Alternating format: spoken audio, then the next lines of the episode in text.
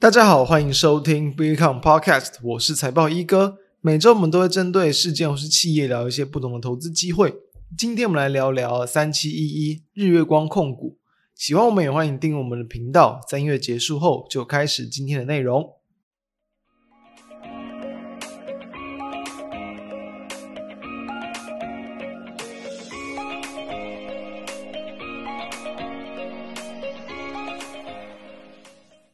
最近的一个国际股市的局势啊，然后还有说台股的状况，甚至跟我们今天要谈的个股，诶，好像都有一个共同点。什么共同点？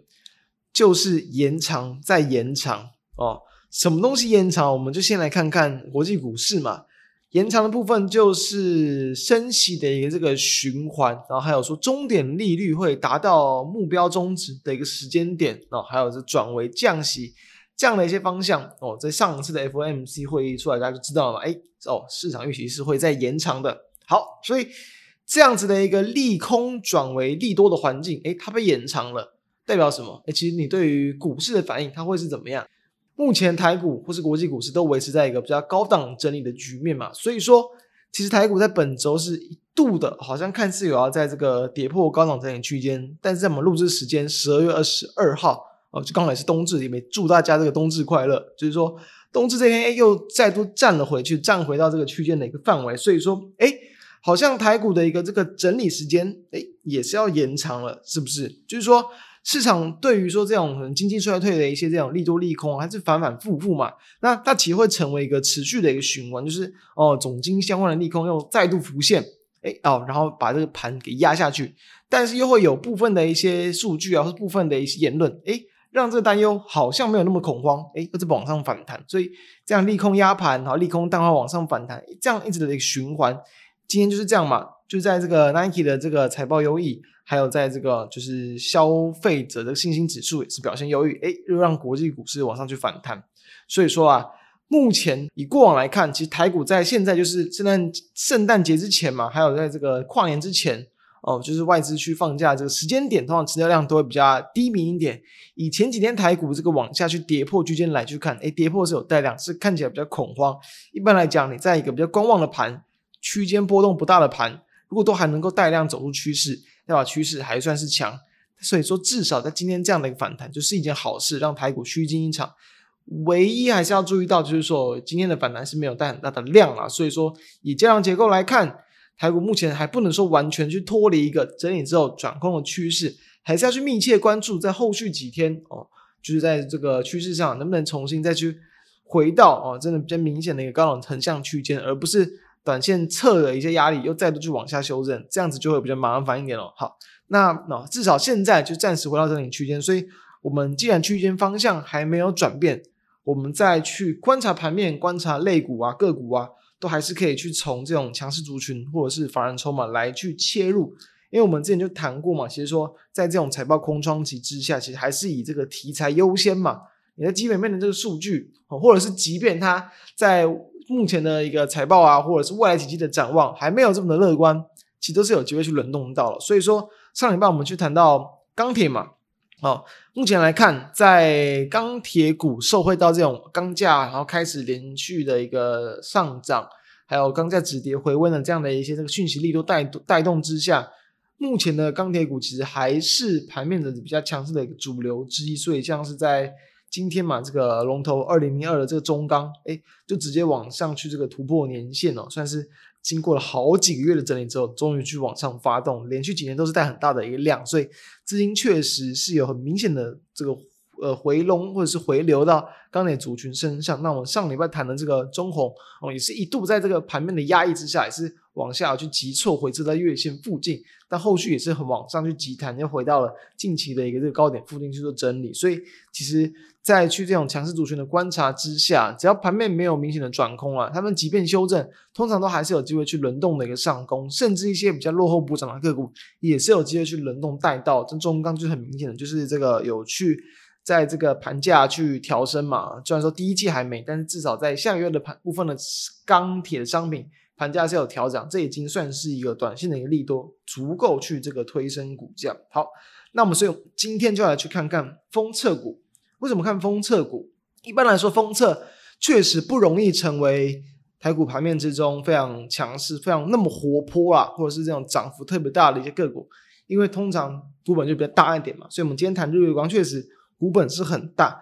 但是从近期的一些它的不管像筹码状况、股价位阶的状况来看，我认为其实还是有蛮值得期待的一些空间。为什么？哦，从近期的一些这个呃内资投信买超的状况来去看，假设说先看到上期的一个这个钢铁嘛。我们上次谈到的时候，其实也是内资陆续去进场，然后呢，在这一周比较变成就像是内资倒给外资。好，那所以不管是谁倒给谁，反正至少就是法人就是有在去关注，有在去这个接手的。再加上说，其实，在近期的这个外资在比如说像钢铁族群的这个动作上，其实我认为普遍是比较偏向正向的，所以这当然会对于这个股价会比较有利一点。那从日光来看，哎。比较偏向是相反哦，不是内资到外资，是外资到给内资。就在这一周来看，尤其是在我们录制时间，像十一月的呃十二月的二十一、二十二号啊，都是当天买超金额最大的一档个股。所以当然，我认为当然很值得拿出来谈。为什么内资要花这么多的钱去去砸进去？当然了，股本大，全值股，这是这是一个原因。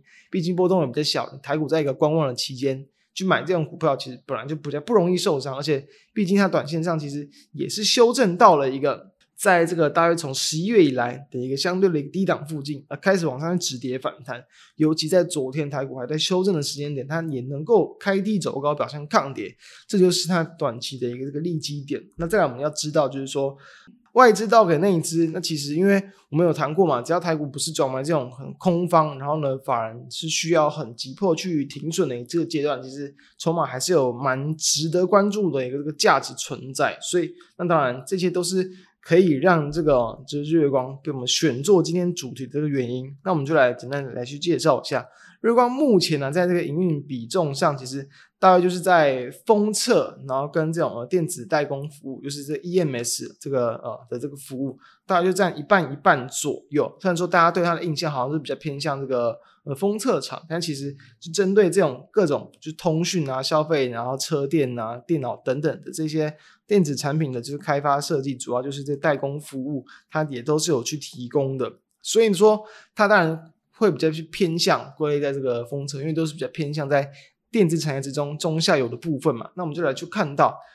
日月光，它在第三季的一个营运表现，其实是表现的不错的，蛮好的，真的是优于市场预期。为什么？大家都知道嘛，今年苹果的这个新机推出，虽然说它后续的销售动能好像没有这么强。但至少已经有去先行去拉货，然后第一波的这个销售，其实就已经足够去把日光的营收给拉了起来。它第三季的营收是季增将近十八趴，年增是这个二十五趴再多一点。最主要就是这个苹果的这个 i 十四的这个订单来去拉抬嘛。但是今年跟过去这个几年比较不一样就地方就在于说，今年算是比较提早拉货，因为就是因为疫情的关系嘛，所以导致在疫情爆发之后，很多不同的一些电子呃消费性电子。产品大厂啊，他们的一些这个产品啊，可能在推出的时间点都比较难去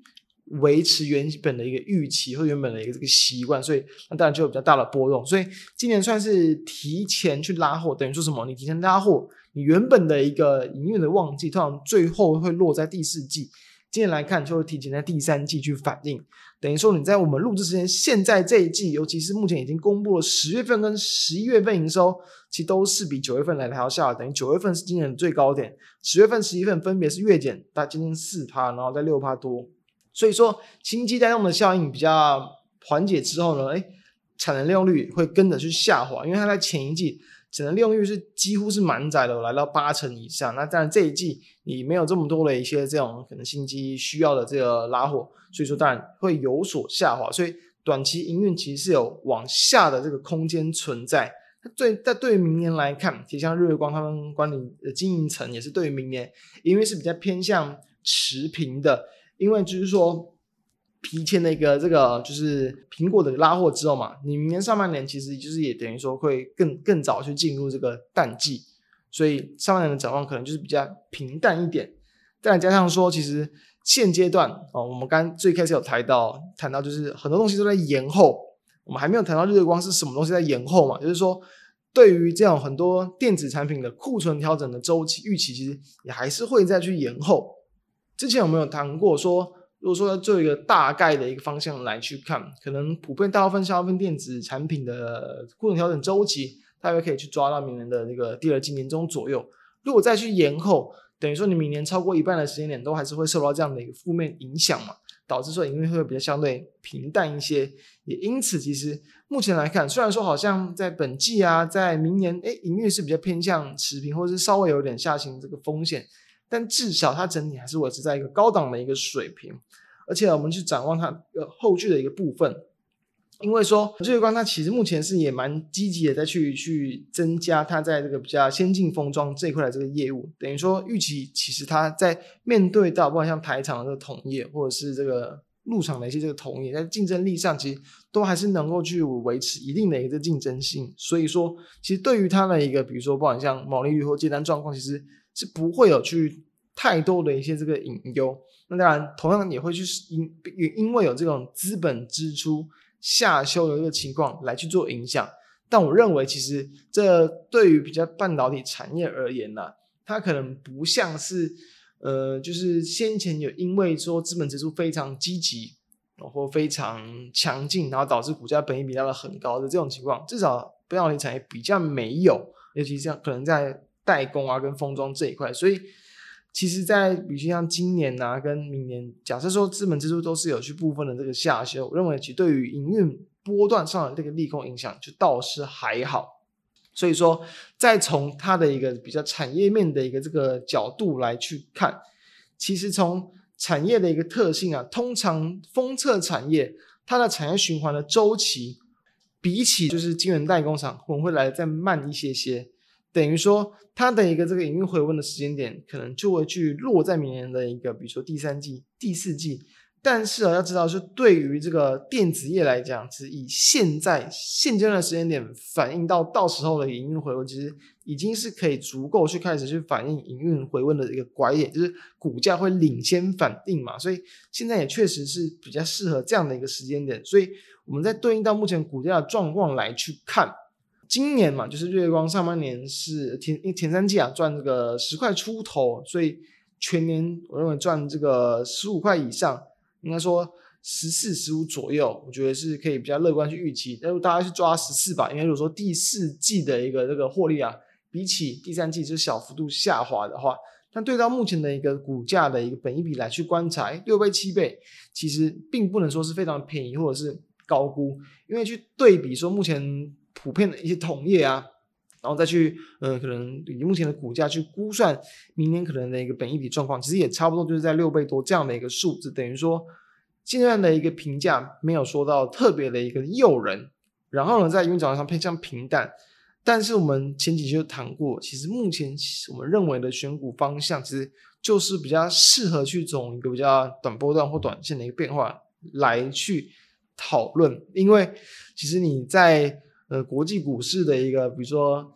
景气的有疑虑的情况之下，你要去做太久、太长期的一些投资，其实当然不是不可。我们之前也帮大家追踪了很多标的，有些也是过了好段时间之后，诶，有开始往上发动，但我们认为那样子的效益会比较低一些啦。所以说，我从认为搭配到筹码的结构，搭配到相对可能指数的一个强弱势来看，因为其实在日月光今年的十月哦，就是指数落底嘛。开始反弹的这一波指数其实是很没有很明显的去可能越过前几个月的高点，日月光诶有的，所以说在筹码集中，然后股价整体表现也是相对强势，再加上哦，其实从那内资的一个筹码流向来看啊，不只是日月光啊，其实还有其他的一些封测厂也都是有去受到一些资金的一些短期的这个青睐，不管像是可能记忆体封装相关的啊，或者也是其他这种半导体封装相关的，我认为都是有去陆续吸引到一些法人的资金回流，所以。搭配到这些情况来看，我个人预期其短期都